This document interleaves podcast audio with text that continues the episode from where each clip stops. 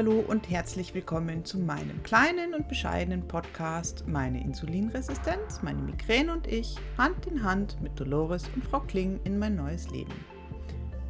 Heute möchte ich über meinen Termin beim Neurologen berichten. Ich hatte ja schon ein paar Mal angedeutet, dass ich noch nie beim Neurologen war, obwohl ich ja schon irgendwie seit circa 14 Jahren an Migräne oder Kopfschmerzen leide. Jetzt vor drei Wochen war es dann soweit. Ich hatte meinen ersten Termin beim Neurologen und ich muss ehrlich sagen, dass ich vorher schon etwas aufgeregt war. Warum? Ähm, das kann ich gar nicht so sagen eigentlich. Wahrscheinlich, weil ich nicht wusste, was da überhaupt passieren wird, was da auf mich zukommen wird. Oder die Ärztin mir vielleicht sagt, dass ich mir alles nur eingebildet habe. Klingt komisch, oder? Aber irgendwie hatte ich noch nie ein ärztliches Gespräch nur wegen meiner Migräne. Naja, obwohl das stimmt ja nicht ganz. Ich war schon bei ein paar Ärzten und wollte mit denen über meine Migräne sprechen und hatte damals gehofft, dass mir da irgendeiner helfen kann. Also die zündende Idee hat oder einfach das Wundermittel aus dem Ärmel schüttelt. Du weißt ja, ich hatte ja bisher immer gehofft, einen Ausschalter für meine Migräne zu finden, den es ja nicht gibt. Aber das weiß ich ja erst seit kurzer Zeit. Aber irgendwie waren die Gespräche mit den Ärzten auch damals nicht wirklich befriedigend. Das liegt wohl wahrscheinlich auch daran, dass es halt äh, die falschen Ärzte waren. Also es war der Hausarzt, Augenarzt, Orthopäde, Zahnarzt und so weiter und so fort. Und die Gespräche waren ja dann auch meistens innerhalb von ein paar Minuten vorbei. Aha, Migräne also, ach, ich kann Ihnen da ein Schmerzmittel verschreiben. Äh, insgesamt irgendwie nicht sehr befriedigend, oder? Jetzt habe ich ja gelernt, also dadurch oder seitdem ich mich ja mit dem Thema Migräne wieder viel intensiver beschäftige, dass der richtige Ansprechpartner ein Neurologe ist und am besten einer, der sich auf Schmerztherapie spezialisiert hat. Und irgendwie hatte ich auch insgeheim so ein bisschen Vorfreude, Vorfreude darauf, vielleicht endlich mal mit jemandem sprechen zu können, der, mir hoffen, der mich hoffentlich versteht. Also habe ich einen Termin gemacht bei einer Neurologin in München. Zuerst dachte ich, da werde ich wohl lange auf einen Termin warten müssen, aber das war dann tatsächlich nicht so. Ich hatte da Anfang März angerufen und für Anfang Mai dann auch einen Termin bekommen. Da hatte ich dann auch noch genug Zeit, um die nötigen Unterlagen zu besorgen. Denn für den Termin musste ich auch noch ein paar Vorbereitungen treffen. Also zuerst haben die mir einen Fragebogen zugeschickt, den ich ausfüllen sollte. Das waren dann ganz schön viele Seiten, aber da wurde der Schmerz oder meine Problematik sehr ausführlich befragt. Also zuerst natürlich, wie alles begann, seit wann ich Kopfschmerzen habe, ob ich andere Erkrankungen habe, was für Medikamente ich nehme und, und, und. Aber auch, wie ich den Schmerz empfinde und wie es mir in den Situationen geht oder so. Also das war ziemlich umfangreich. Das waren, glaube ich, über 20 Seiten. Und ich musste sogar ein Bild von meinem Schmerz malen. Der Fragebogen war ein standardisierter Fragebogen und ich fand das richtig gut, weil ich mir das erste Mal da auch wirklich Gedanken machen musste, wie der Schmerz für mich ist, wie so eine Attacke abläuft, wie ich ihn spüre und so weiter. Klar, also nicht jede Attacke ist ja gleich, aber dass man sich schon mal Gedanken darüber macht, wie so eine Attacke sich entwickelt und was das mit einem macht. War eine doch interessante Erfahrung und dabei habe ich auch tatsächlich wieder viel mehr über meine Migräne gelernt.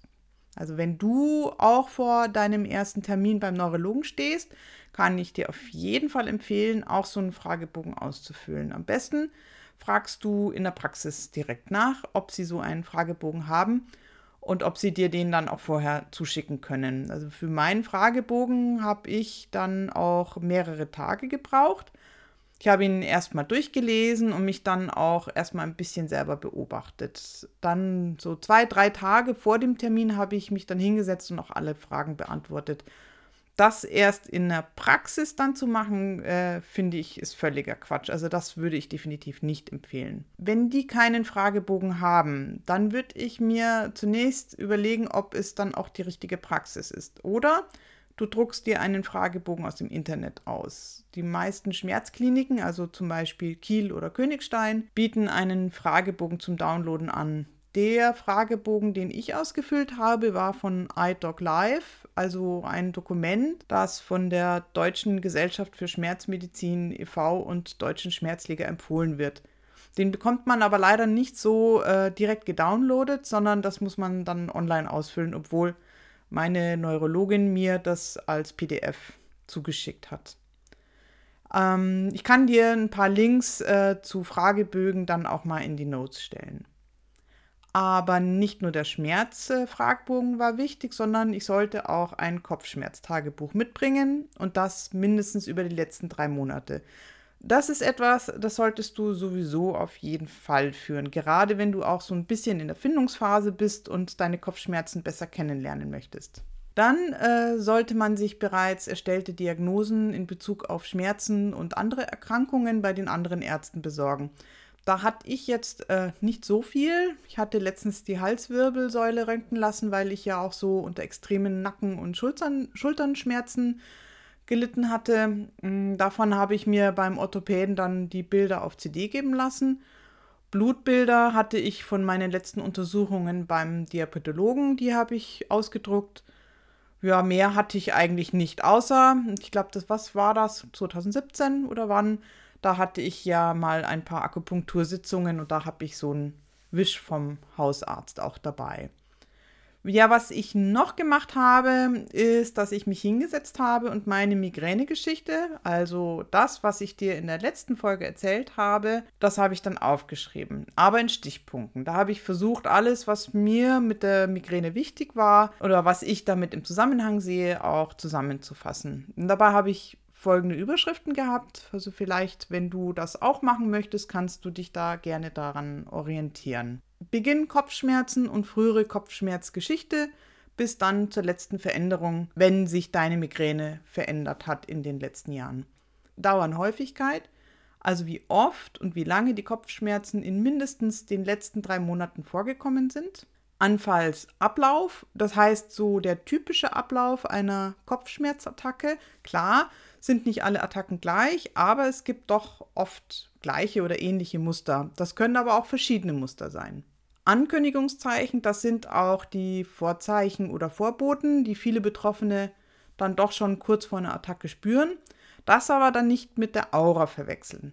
Aura, wenn es eine Aura gibt und wie sie sich dann auswirkt und wie lange sie zum Beispiel typischerweise dauert. Merkmale des Kopfschmerzes, also wie sich der Kopfschmerz typischerweise bei dir anfühlt, ob pochend, pulsierend, hämmernd, dumpf oder so, auf welcher Seite sie auftritt und alles, was so den Schmerz an sich direkt betrifft.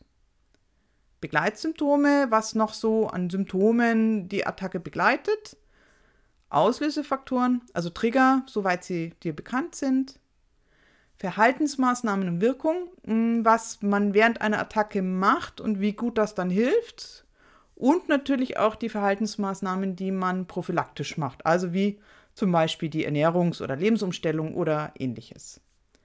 Bisherige Behandlungen, also die ärztlichen Behandlungen, die man vorher schon probiert hat, wie Akupunktur und so weiter, und welche Ärzte man dafür schon aufgesucht hat und welche vielleicht auch Wirkung gezeigt haben oder nicht weitere Erkrankungen und Medikamente,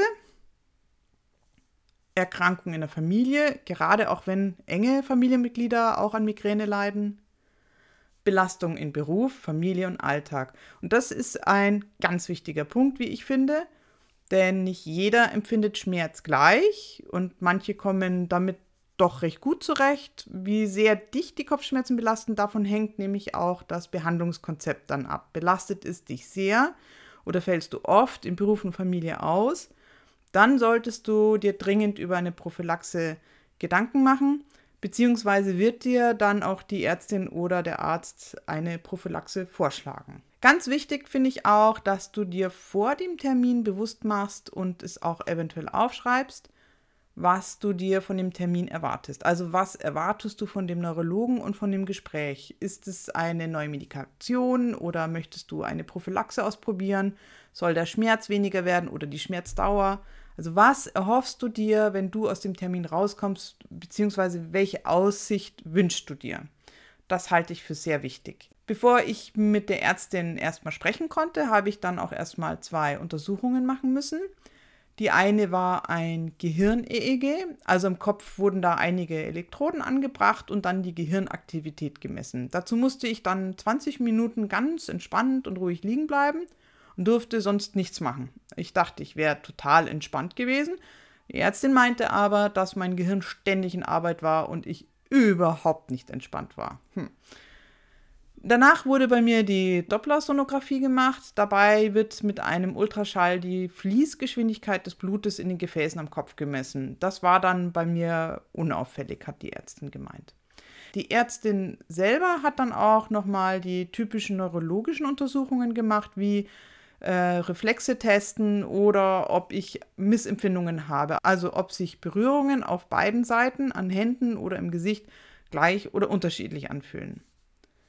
Danach haben wir dann auch äh, das Gespräch geführt und das war wirklich lang. Also sie hat, ähm, also sie hat zwar alle Unterlagen vor sich gehabt, die hatte die Sprechstundenhilfe nämlich vorher auch eingescannt, aber trotzdem hat die Ärztin mir ziemlich viele Fragen gestellt über Dauer und Häufigkeit und so weiter und so weiter. Also auch all das, was ich auch in meiner Übersicht aufgeschrieben hatte. Und sie fragte dann auch nach meinem Ziel oder meinem Wunsch, was ich von ihr möchte.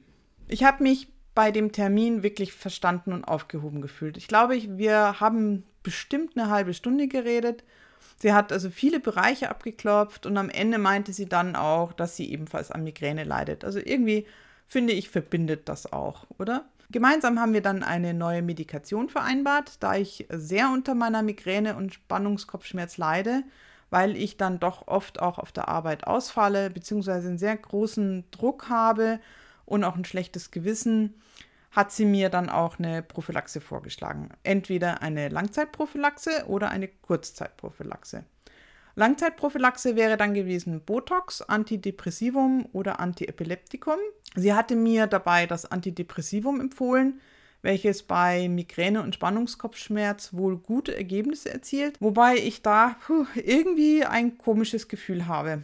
Mein Vater leidet ja an manischer Depression und irgendwie hinterlässt das bei mir einen komischen Beigeschmack, obwohl das wahrscheinlich total unnötig ist. Also die Neurologin meinte dann auch, dass das dann eh nur die niedrigste Dosierung wäre. Aber ja, wahrscheinlich muss ich mich da erstmal an diesen Gedanken gewöhnen und das erstmal sacken lassen. Also es scheint auch wirklich eine gute Prophylaxe zu sein, aber im Moment bin ich da noch ein bisschen vorsichtig. Wegen meiner Vermutung vom Spannungskopfschmerz hat sie mir auch gesagt, dass das wohl so bei mir ist.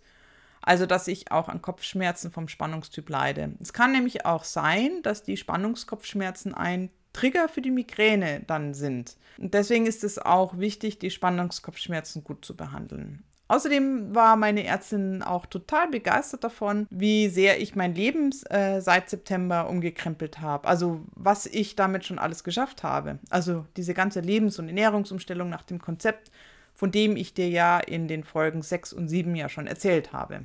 All die Behandlungsempfehlungen in diesem Konzept werden ja auch bei Migräne und Spannungskopfschmerzen empfohlen. Wir haben uns jetzt erstmal auf eine Kurzzeitprophylaxe geeinigt. Das heißt, ich nehme circa zwei Tage vor der Periode ein NSAR. Das ist, Achtung, jetzt kommt ein kompliziertes Wort. Mal schauen, ob ich es in einem Rutsch ohne Fehler rausbringe. Nicht steroid, nein, natürlich nicht.